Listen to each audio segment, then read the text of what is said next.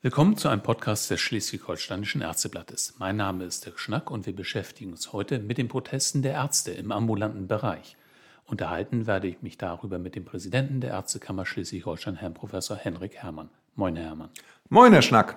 Praxen vor dem Kollaps. Dies ist das Motto, mit dem kassenärztliche Vereinigungen in ganz Deutschland und die Kassenärztliche Bundesvereinigung derzeit auf die angespannte Situation in den Arztpraxen aufmerksam machen. Wie berechtigt, Herr Herrmann, sind denn die Befürchtungen, dass es tatsächlich zu einem Kollaps kommt? Oder ist es nur eine Überspitzung? Nein, Herr Schnack, das ist Realität, würde ich fast sagen. Vor den verschiedenen Hintergründen. Einmal natürlich äh, der Hintergrund, dass nicht unbedingt jeder frei werdende Kassenarztsitz wieder nachbesetzt werden kann. Also, äh, dass eher mit weniger Ärztinnen und Ärzten in der ambulanten Versorgung zu rechnen äh, ist. Auf der anderen Seite natürlich die demografische Entwicklung, uns mehr ältere Patientinnen und Patienten beschert, die einen höheren Versorgungsaufwand haben. Das äh, zweite äh, große Problem ist natürlich auch die Finanzierung mit einer hohen Inflationsrate auf der einen Seite, Kostensteigerung im Bereich Energie, aber auch natürlich bei den Tarifen muss natürlich eine Gegenfinanzierung erfolgen. Und wenn diese ja, Gabel immer weiter auseinandergeht, weil das sozusagen nicht äh, nachfinanziert wird aus dem GKV-Bereich, dann bekomme ich natürlich auch finanzielle äh, Probleme in den äh, Bereich. Neben den Finanzen kommen ja aber auch noch andere Sorgen. Äh, auch bei der Ärztekammer an. Ich erinnere mich an ein Gespräch mit den Berufsverbandsvorsitzenden hier. Die haben ja nicht nur immer das Geld im, im Kopf sozusagen als ein Problem und auch nicht nur äh, den Nachwuchs. Da gibt es ja noch weit mehr. Eins davon ist ja die Bürokratie. Ja, absolut. Also die Überreglementierung im Bereich auch der Gesundheitsversorgung nimmt zu. Was ich auch sehr problematisch sehe, ist, dass der Normgeber und der Gesetzgeber mit einer derartigen Geschwindigkeit Dinge anpackt, umsetzt, ohne direkte Folgenabschätzungen äh, zu machen. Da verliert man so langsam den Überblick. Ich glaube auch fast die Politik und äh, auch diejenigen, die das im Bundestag zum Beispiel entscheiden müssen, haben so langsam den Überblick äh, verloren. Und das ist eine sehr gefährliche Situation, weil das natürlich irgendwann zum Rückzug, zum Verdruss führt, weil ich das gar nicht so schnell nachvollziehen kann und dann auch umsetzen kann. Also das ist ein Riesenproblem und auch der Personalmangel, jetzt nicht nur sozusagen in der Nachbesetzung, sondern auch zum Beispiel bei medizinischen Fachangestellten, ist natürlich ein Riesenproblem. Eine niedergelassene Praxis ist darauf angewiesen, das kann ich nicht ärztlicherseits alleine machen. Und hier sehen wir auch einen zunehmenden äh, Mangel. Das hat ganz unterschiedliche Ursachen. Eine Ursache ist aber auch eine sehr hohe Anspruchshaltung, die da ist, so dass eben die Mitarbeitenden auch diesen Bereich verlassen, weil sie angepöbelt werden, weil sie dafür verantwortlich gemacht äh, werden, dass da irgendwas nicht so richtig klappt. Und diese gesamte Gemengelage führt eben auch zu diesem Verdruss und mhm. ähm, ja zu dieser Stimmung, die dort auch herrscht. Also Anspruchshaltung muss man dazu sagen, der Patienten, nicht etwa der Praxischefs, sondern nein, nein, das ist die nein, Anspruchshaltung der Patienten. Vollkommen ne? richtig. Ja. Äh, der Patientinnen und Patienten, äh, wenn es um Wartezeiten geht, wenn sie nicht gleich drankommen und so weiter. Da hat natürlich die Corona-Pandemie auch nochmal so als mhm. Katalysator äh, gedient. Das hält aber irgendwie an und wir hatten ja auch gehofft, dass jetzt nach der Corona-Pandemie jetzt wirklich Bewegung reinkommt, dass sich grundsätzlich jetzt im gesamten deutschen Gesundheitswesen ändert. Und wiederum sind es nur einzelne Aspekte, die herausgegriffen werden. Und das führt zu ja auch dieser Gemengelage, dass man sich zurückzieht, äh, dass eine wirklich schlechte Atmosphäre herrscht. Und genau das brauchen wir zum jetzigen Zeitpunkt nicht. Also die Probleme sind da. Äh, es ist berechtigt, darauf aufmerksam zu machen. Die Probleme kommen auch an, auch in der Ärztekammer. Dennoch die Frage, die, bislang hört man von den Kammern dazu eigentlich relativ wenig. Warum halten die Ärztekammern sich da so ein bisschen zurück? Nein, das ist immer so die vornehme äh, Zurückhaltung einer Ärztekammer. Nein, also wir thematisieren das natürlich in unseren Gremien, auch in der Kammerversammlung war das auch Thema gewesen, selbst auf der konstituierenden Kammerversammlung. Und das wird auch ein ganz wichtiges Thema in dieser Wahlperiode während der nächsten Jahre. Und da werden wir uns natürlich und vor allen Dingen auch ich persönlich äh, mich sehr stark zu Wort melden. Nun ist ja alles eine Frage der Balance. Ne? Also wie massiv äh, macht man auf Probleme aufmerksam? Aufmerksam. Und äh, so massiv wie im Moment ist es ja relativ selten. Neben den KV bombardieren derzeit ja zahlreiche Verbände aus dem ärztlichen Bereich auch nochmal die Medien mit allen möglichen Meldungen, was im Moment nicht klappt, weil die Bedingungen einfach so sind, wie sie sind. Ist das noch sinnvoll oder ist das schon kontraproduktiv? Sowohl als auch. Also es ist sinnvoll, darauf aufmerksam äh, zu machen und auch klar die Öffentlichkeit und die Gesundheitspolitik zu adressieren. Auf der anderen Seite ähm, finde ich, ist es auch mal wichtig, dass wir konstruktive Vorschläge bringen, was geändert werden muss. Und nicht sagen, ja, wir brauchen nur mehr Geld und vielleicht mehr Ärztinnen und Ärzte, die ja, selbst wenn Medizinstudienplätze jetzt aufgebaut werden sollten, erst in 15 Jahren in der ambulanten GKV-Versorgung äh, ankommen werden.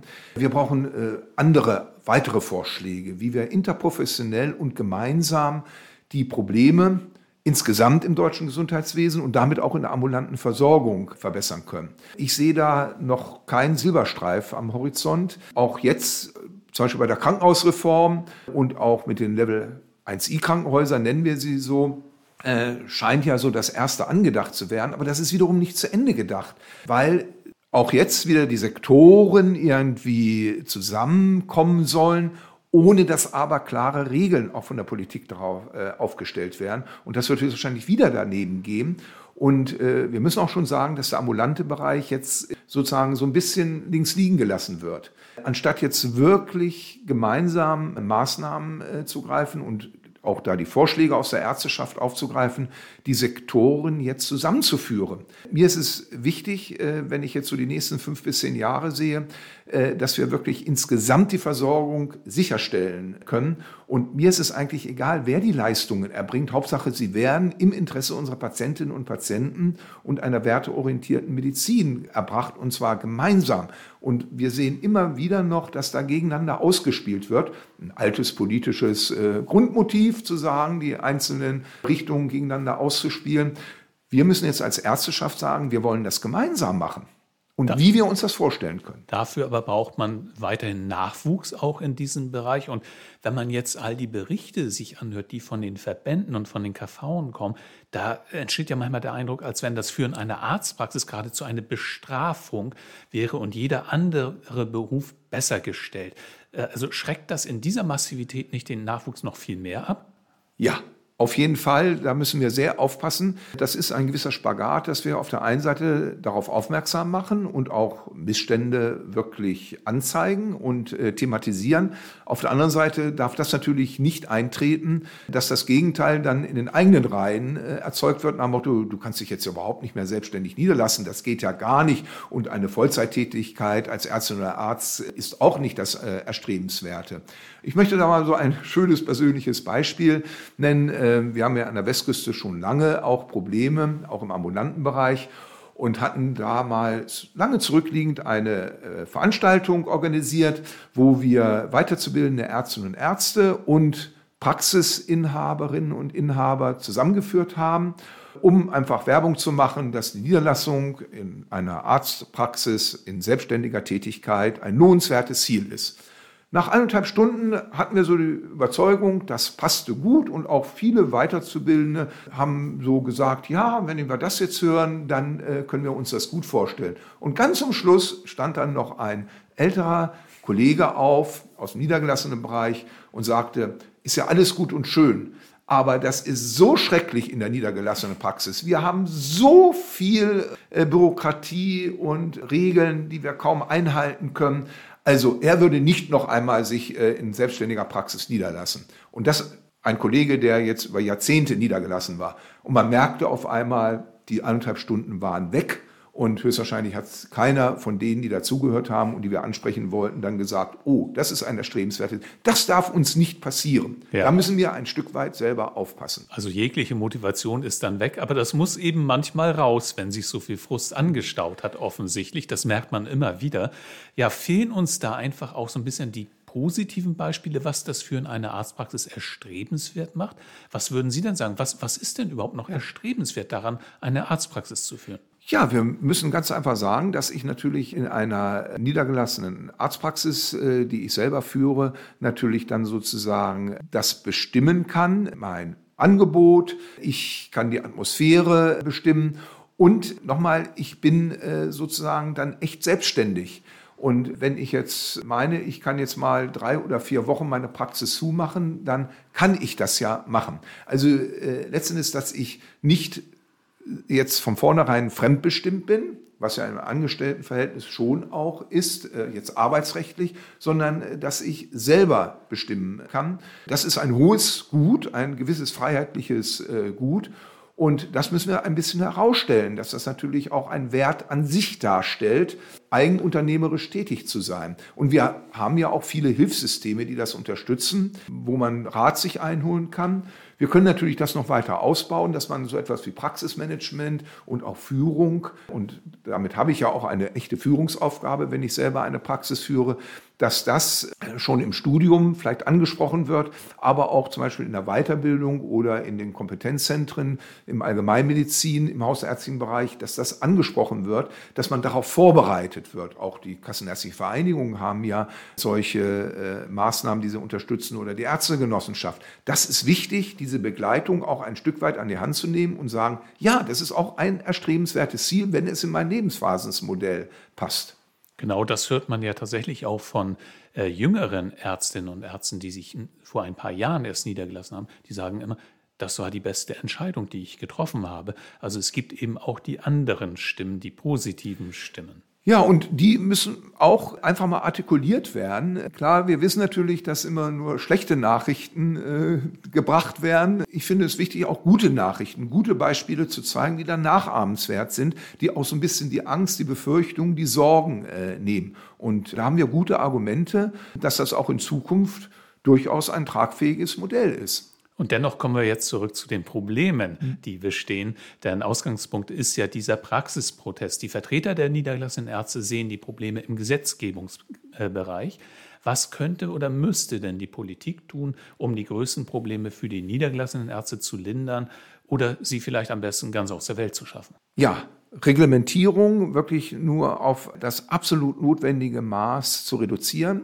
Da sehe ich noch keine Entwicklung. Wenn ich jetzt wieder neue Gesetzesvorhaben sehe, tut mir leid, dann fehlt mir der Glaube, dass das wirklich zu einem sogenannten Bürokratieabbau führt.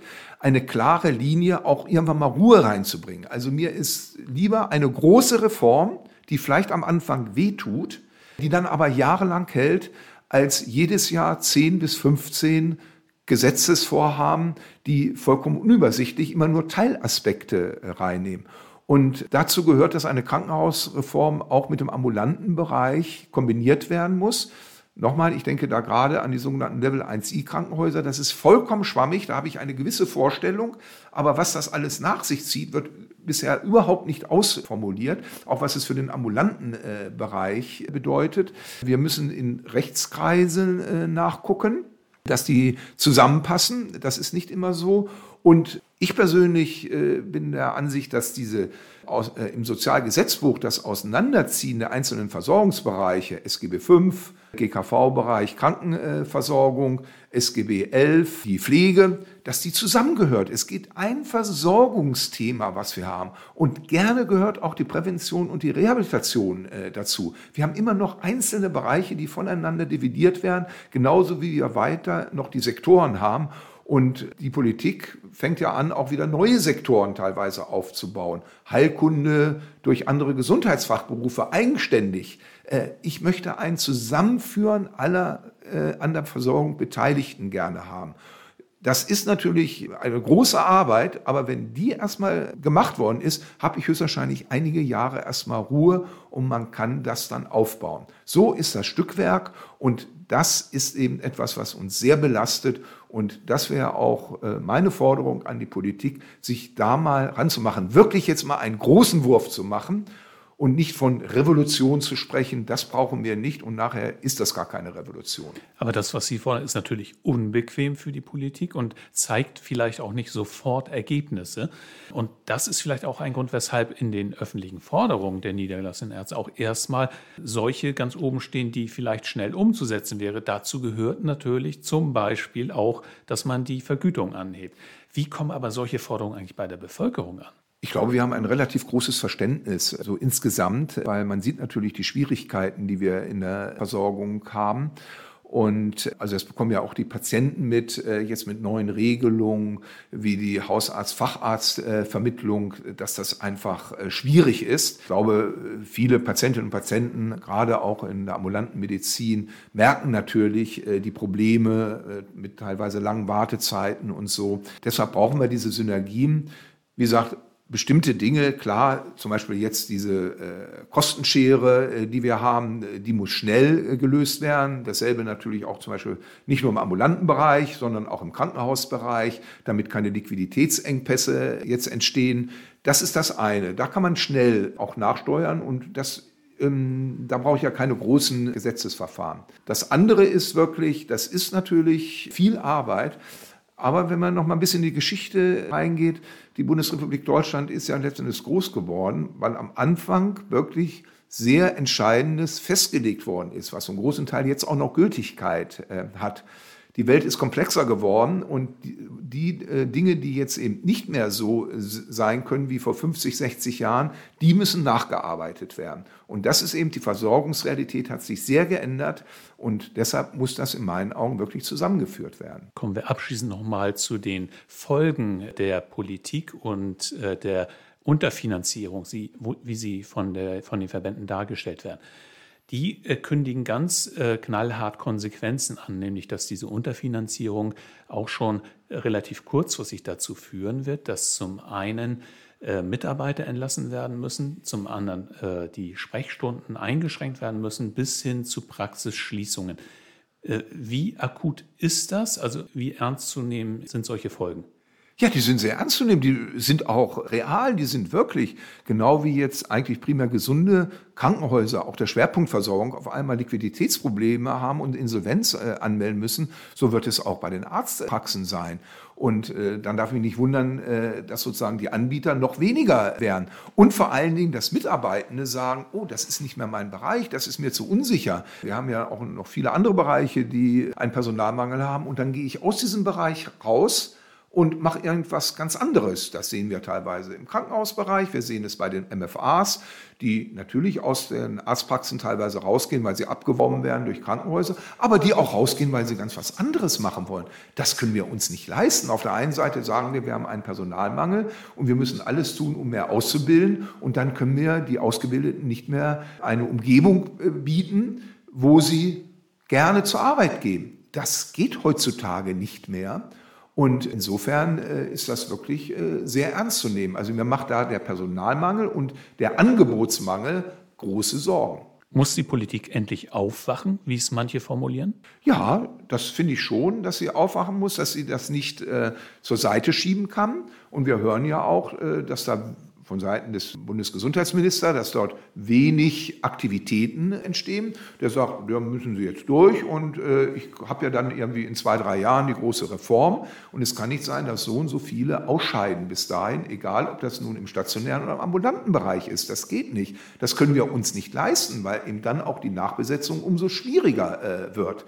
Und nochmal, wir haben einen medizinischen Fortschritt. Wir haben, äh, leben Gott sei Dank in einer Gesellschaft des langen Lebens. Und deshalb brauchen wir diese relativ schnellen Hilfen, bis große Reformen und hoffentlich zusammenführende äh, Reformen dann greifen. Vielen Dank, Herr Herrmann. Vielen Dank, Herr Schnack. Mehr zum Thema können Sie übrigens in der September-Ausgabe des Schleswig-Holsteinischen Ärzteblattes lesen. Das war ein Podcast der Schleswig-Holsteinischen Ärzteblattes. Vielen Dank fürs Zuhören. Bis zum nächsten Mal.